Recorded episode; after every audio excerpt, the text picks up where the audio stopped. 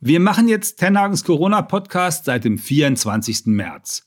50 Folgen inzwischen. Zeit für eine kleine Zwischenbilanz.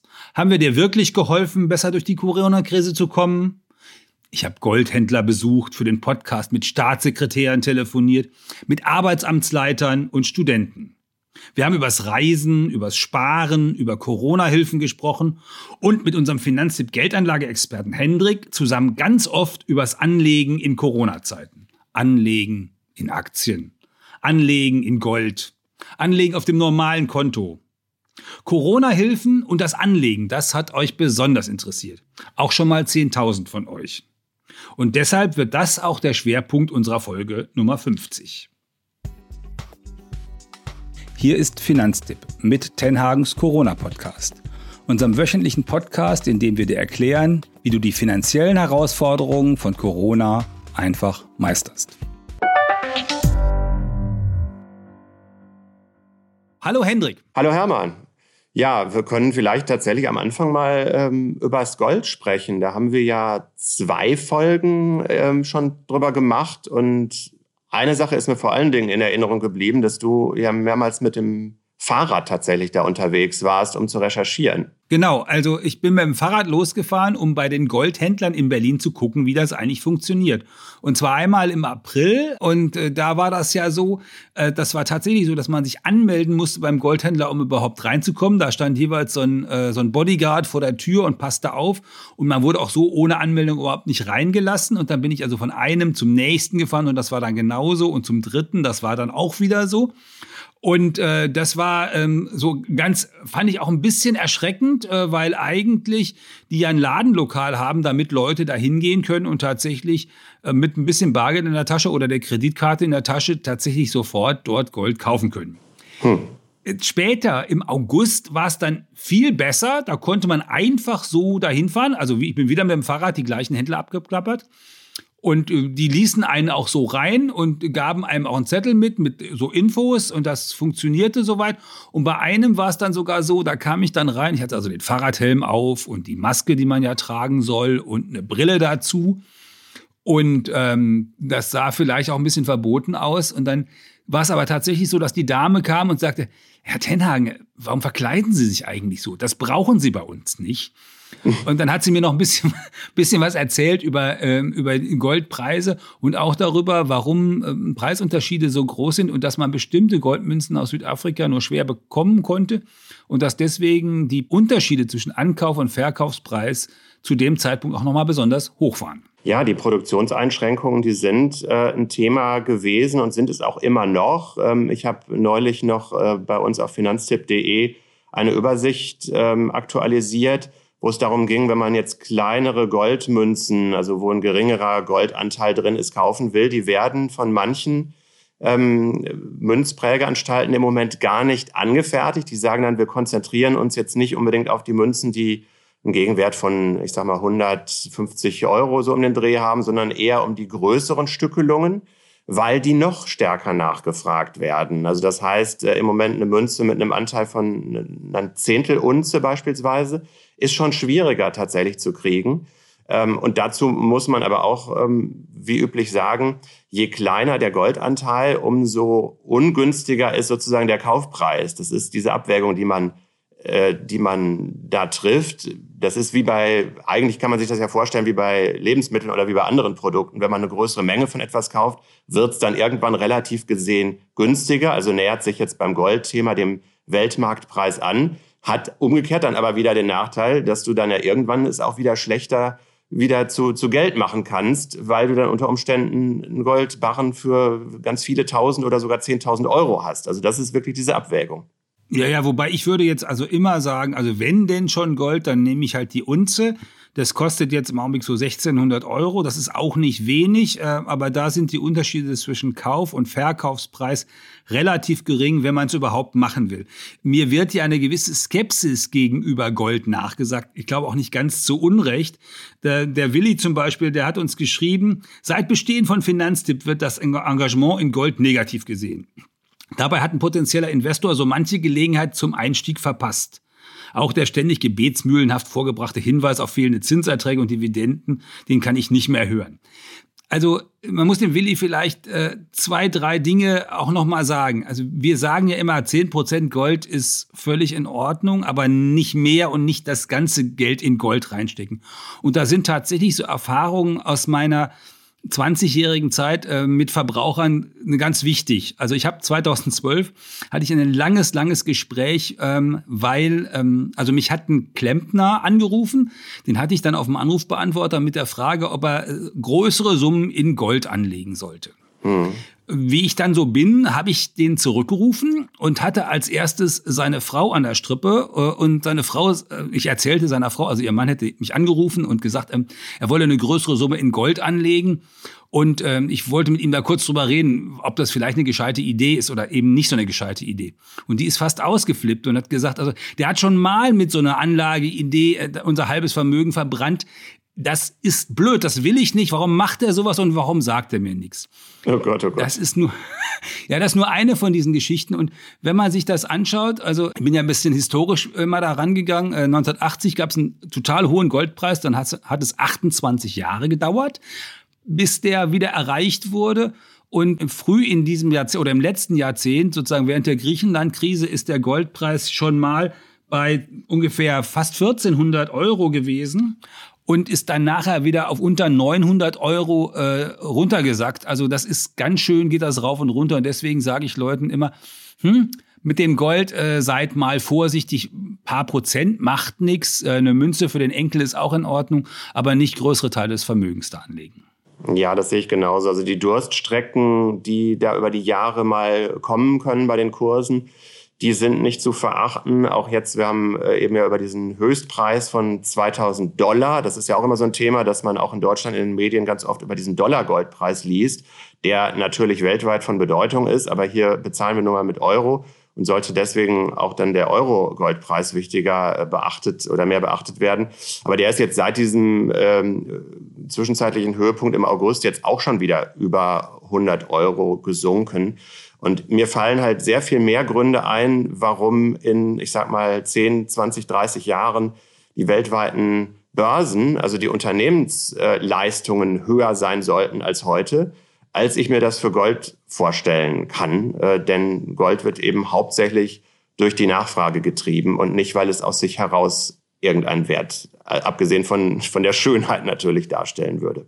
Genau, schön ist auch immer gut. Ich habe auch sowas am Finger. Äh, das ist auch fein. Äh, dafür ist es in, geeignet. Und dann fand ich äh, einen Hinweis, das haben wir jetzt in diesem Frühjahr auch noch mal richtig herausgearbeitet. Also wenn wenn du dann Gold kaufen willst, lieber Zuhörer, liebe Zuhörerin, dann guck auf jeden Fall, dass du das bei den richtigen Leuten tust. Da gibt's jede Menge schwarzer Schafe unterwegs, aber es gibt einen ganz guten äh, Hinweis darauf, wo du auf jeden Fall nicht äh, übers Ohr gehauen wirst. Es gibt nämlich einen Berufsverband des deutschen Münzenfachhandels. Die haben auch so ein, so ein Logo mit einem König, der ein Kreuz im Arm hält. Wenn du da Gold kaufst, dann solltest du jedenfalls, ähm, was das Gold angeht, selber auf der sicheren Seite sein. Preisvergleich musst du dann immer noch machen, aber das ist jedenfalls ein ganz seriöser Mensch, der dir dieses Gold dann da verkauft. Nee, das äh, sollte man beachten und ansonsten ja eben auch über andere Anlageformen nicht das ganze Geld all in, in Gold äh, umtauschen. Da als wichtigster Rat, mit dem wir jetzt vielleicht in Richtung Börse mal überleiten. Börse war ja einer von den Anlässen, äh, warum wir mit diesem Podcast eigentlich angefangen haben. Also das mhm. war ja im Februar und März wirklich so. Die Börsen sind so schnell runtergerauscht wie noch nie. Also wie noch nie heißt auch wirklich wie noch nie in den letzten quasi 100 Jahren. Und da konnte man sich dann auch wirklich totale Sorgen äh, darüber machen, wie das denn da eigentlich weitergehen würde. Und deswegen haben wir uns das damals auch intensiv angeschaut. Und dann hat sich die Börse ja doch viel besser ähm, erholt, wie wir das alle vielleicht auch gedacht haben. Mhm. Äh, also ab März quasi geht's ja dann wieder so langsam bergauf.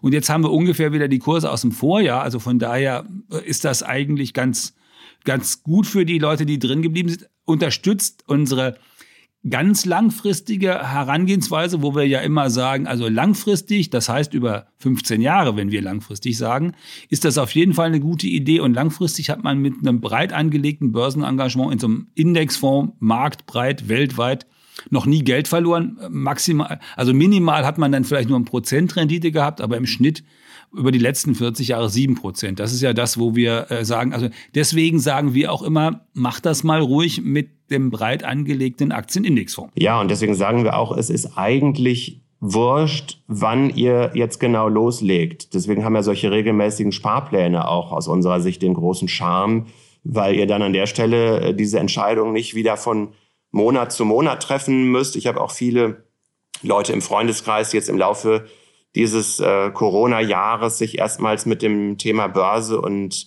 ETF-Indexfonds beschäftigt haben und die dann aber zwar das Depot eröffnet hatten und dann noch gezögert haben und gesagt haben, ja, jetzt warte ich doch noch mal lieber ab, vielleicht kommt die zweite Welle dann im Sommer ja schon und ähm, mit der Amerika-Wahl weiß man auch nicht. Und dann habe ich immer gesagt, ja, es gibt immer einen Grund, warum man das dann nochmal verschiebt. Und genauso gut sieht man jetzt über dieses Jahr schon Leute, die gesagt haben, ach, hätte ich doch mal im März schon mit dem Sparplan losgelegt. Und ähm, ich glaube, das ist das Fazit, was man da ganz wichtigerweise daraus ziehen sollte. Über diesen langen Zeithorizont ist es wirklich egal, ob ihr einen Monat früher oder später startet, aber für das Endkapital ist es wahrscheinlich besser, früher zu starten als später. Genau. Und dann gibt's aber natürlich trotzdem die Frage, die uns äh, der, unser Zuhörer Andreas Riemers gestellt hat. Äh, ich habe den Podcast von Finanztipp gerade gehört und bin dabei über den Rat gestolpert, 15 bis 20 Jahre zu investieren. Dazu meine Frage, wer außer sehr vermögenden Menschen oder Beamten kann denn auf 15 oder 20 Jahre sicher investieren? Und da hast du immer eine schöne Antwort drauf gehabt. Ja, äh, da kommt es eben auch drauf an, dann nicht alles äh, Geld, was man investieren kann, ins Depot zu schieben. Es ist eigentlich eine Rechenübung, die jeder für sich äh, in ich sag mal, einer Viertelstunde mal durchdenken kann. Wir haben beim Corona-Crash, will ich ihn jetzt mal nennen, im Frühjahr diese 40 Prozent Minus gehabt vom Weltindex äh, MSCI World, der ja eben einen Mix aus rund 1600 großen Unternehmen darstellt. Sowas kann ähm, auch so aus der historischen Betrachtung zwar nicht so super schnell innerhalb von wenigen Tagen, aber dann doch mal ähm, alle, ich sag mal, paar Jahre bis ähm, mindestens einmal im Jahrzehnt schon in der Größenordnung passieren. Das kann man nicht ausschließen. Und wenn man dann sagt, diese 40 Prozent Minus zur Unzeit sind natürlich äh, eine Katastrophe möglicherweise fürs Depot, dann kann ich ja hergehen und das ausbalancieren, indem ich eben einen Teil meines Geldes dann in eine sichere Anlage stecke. Und das ist dann beispielsweise Tagesgeld oder Festgeld. Wenn wir jetzt davon ausgehen, ich kriege bei Tagesgeld oder Festgeld mindestens das raus, was ich reingesteckt habe, also das wäre jetzt ja eine Nullverzinsung, ähm, dann heißt das ja nichts anderes, wenn ich jetzt halbe halbe mache, damit es mal einfacher zum Vorstellen ist. Und ich habe Angst vor diesem 40 Prozent Minus bei der Börse. Ich mache aber halbe halbe mit meinem Geld und habe mit der Hälfte meines Kapitals schon mal garantiert diese Null Prozent. Lassen wir die Inflation jetzt auch noch mal außen vor, die ist eh im Moment zum Glück nicht, äh, nicht besonders hoch. Dann heißt das, aus diesem 40 Prozent Börsenminus werden gesamt für mich ein 20 Prozent Börsenminus. Eben weil ich mit der Hälfte meines Geldes in eine konstante Anlage gegangen bin. Und so sollte man an die Sache für sich mit seiner Risikoneigung rangehen. Jemand, der Beamter ist und äh, ziemlich garantiertes Einkommen hat, der könnte dann etwas wagemutiger sein. Jemand, der Mitte 20 ist und eben noch viele Jahre vor sich hat, die das ausgeglichen werden kann, der kann auch ein bisschen wagemutiger sein. Äh, relativ nah vorm Ruhestand würde ich da auch den Anteil des Festgeldes höher gewichten als das von der Börse. Mhm. Ja, ja, also von daher, das finde das finde ich ein, ein guter Hinweis, zu sagen, also ähm, wenn, auch wenn man mehr Geld hat, man, man braucht ja nicht alles zwischendrin. Also, dass man da vielleicht mal Geld zwischendrin braucht, das kann ja sein. Und deswegen ist das auch vernünftig, das so einzuteilen und zu sagen, das Geld, was ich, was ich mir gut vorstellen kann, dass ich vielleicht doch mal irgendwann zwischendurch brauche, das lege ich nicht unbedingt an der Börse an, aber da gibt es immer einen größeren Teil, den ich wahrscheinlich, mit hoher Wahrscheinlichkeit dann doch nie anfasse. Und äh, der wirklich ist, also wenn man jetzt die Zahlen anschaut, dann ist es tatsächlich so in Deutschland, dass die Leute ganz, ganz viel Geld ewig lange nicht anfassen und zum Teil ja auch im Tagesgeldkonto noch rumliegen haben, praktisch mhm. mit Nullverzinsung. Das sollte man also nicht machen. Ja, es ist ja diese Abwägung zwischen dieses äh, sogenannte magische Dreieck ähm, oder wie auch immer man diese geometrische Figur dann nimmt. Manche haben auch ein Viereck oder so. Aber ähm, Sicherheit und Rendite, das beißt sich halt irgendwo. Also ich habe dann eben einen Teil der gute Rendite im besten Fall verspricht, aber nicht so wahnsinnig sicher ist. Das ist dann eben der ETF-Teil, die Börse. Und der andere Teil ist sicher, aber dann eben ein bisschen langweiliger. Und diesen Mix muss man sich selber zusammenbauen. Das ist überhaupt nicht schwer. Und immer wenn man das delegiert an andere, die einem dann irgendwie ein tolles Finanzprodukt verkaufen, äh, da ist dann eben die Gefahr da, dass das ein bisschen undurchsichtiger und vor allen Dingen mit vielen Gebühren vermischt ist. Früher gab es ja Banken, die haben das dann gerne angeboten. Die haben gesagt, mach die eine Hälfte in ein Festgeld bei uns äh, da kriegst du dann auch sogar ordentliche Zinsen und die andere Hälfte kaufst du in Fonds. Aber der Fonds, der hatte dann so einen hohen Ausgabeaufschlag, also so eine hohe Kaufgebühr am Anfang, dass das Festgeld, was man, also die Zinsen, die man fürs Festgeld bekommen hat, dadurch komplett wieder aufgefressen wurden. Das war so eine Art von Paket, die man immer nur mit langen Fingern anfassen sollte. Und man kann das ja selber machen. Man sucht sich das beste Festgeld, was man kriegen kann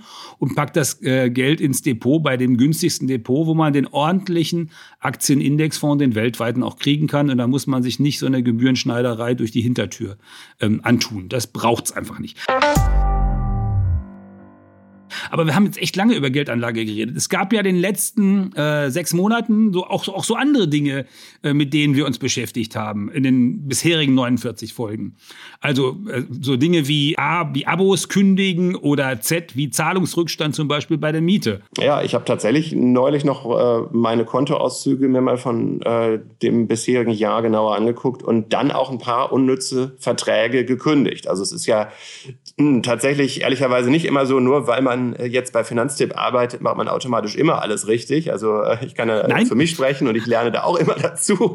Ähm, und dann ist mir aufgefallen, ach ja, also hier dieses äh, Streaming-Abo hast du jetzt irgendwie tatsächlich lange nicht, nicht mehr genutzt. Da reicht irgendwie das andere auch.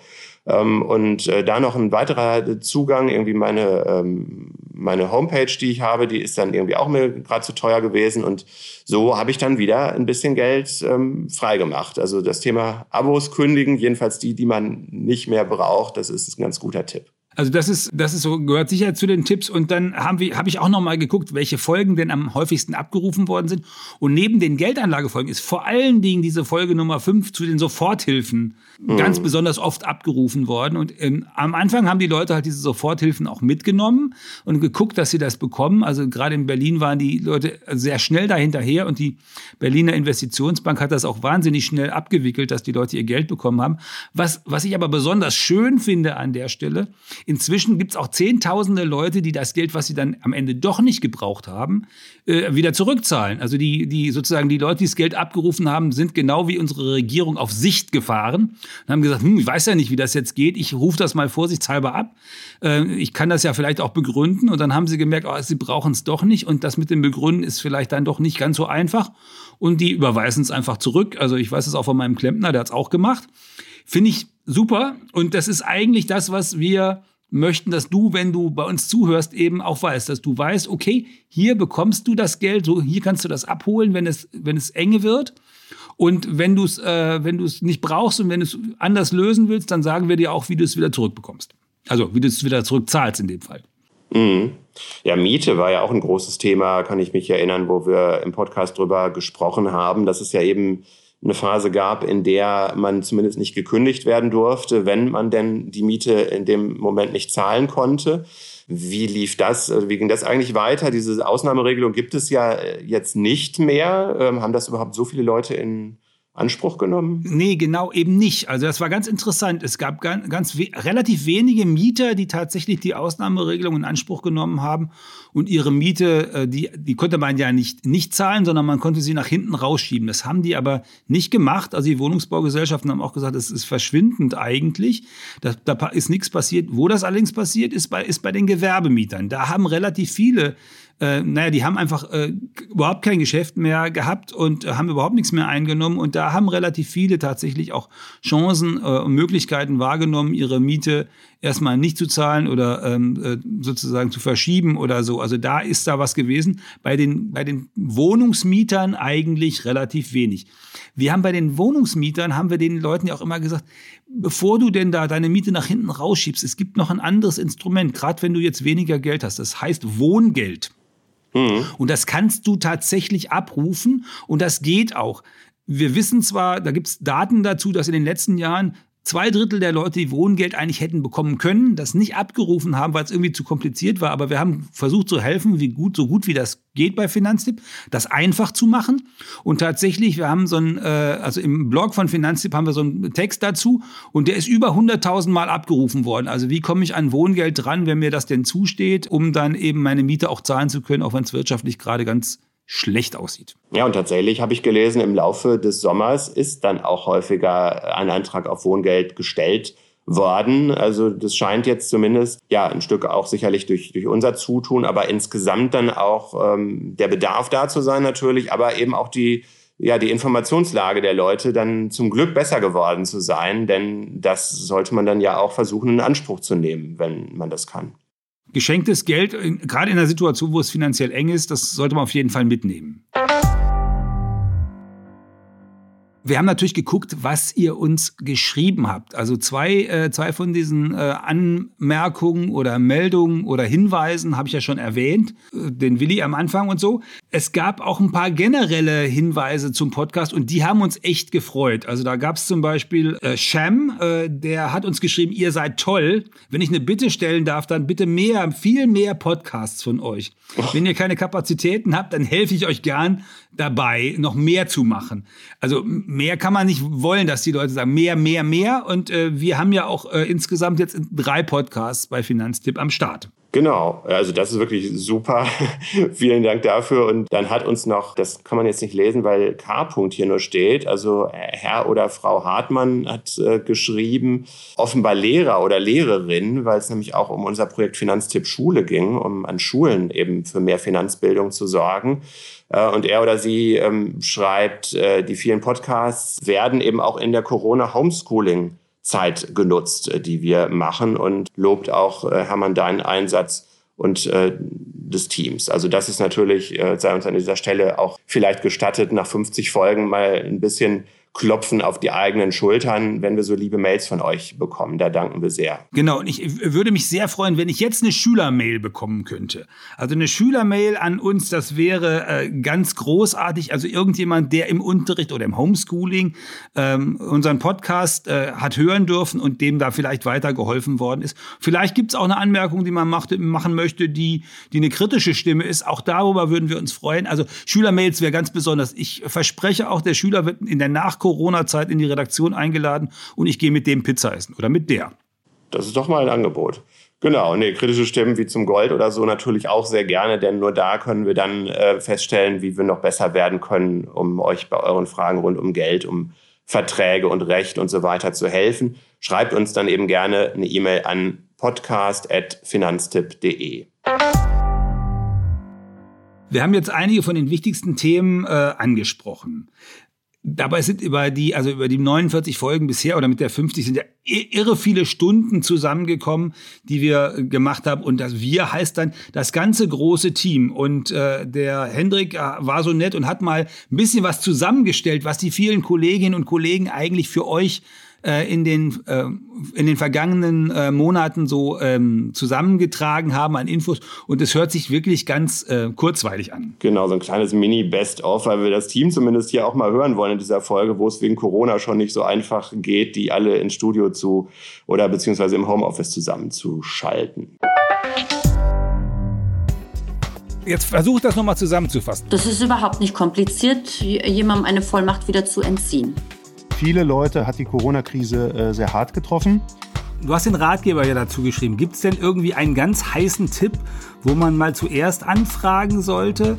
Da gibt es ja inzwischen ganz viele Kontovergleiche. Also Finanztipp hatte auch einen.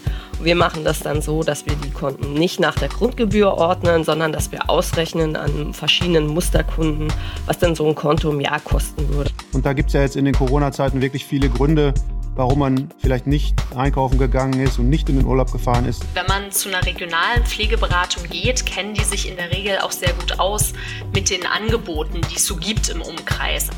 Und da kommt dann irgendwas mit 97, in der Region 5 raus. Ich kann euch ja nicht sehen, weil wir alle in Homeoffices sitzen, aber jemand von euch hat offenbar Vögel beauftragt, ein bisschen im Hintergrund zu zwitschern. Wer ist denn das? Zwei Wellensittiche, blau und grün. Das ist doch ein Wort, oder? Weil die 1,9 bis 2,5 Prozent, die ich da einsparen kann, die nehme ich doch gerne mit.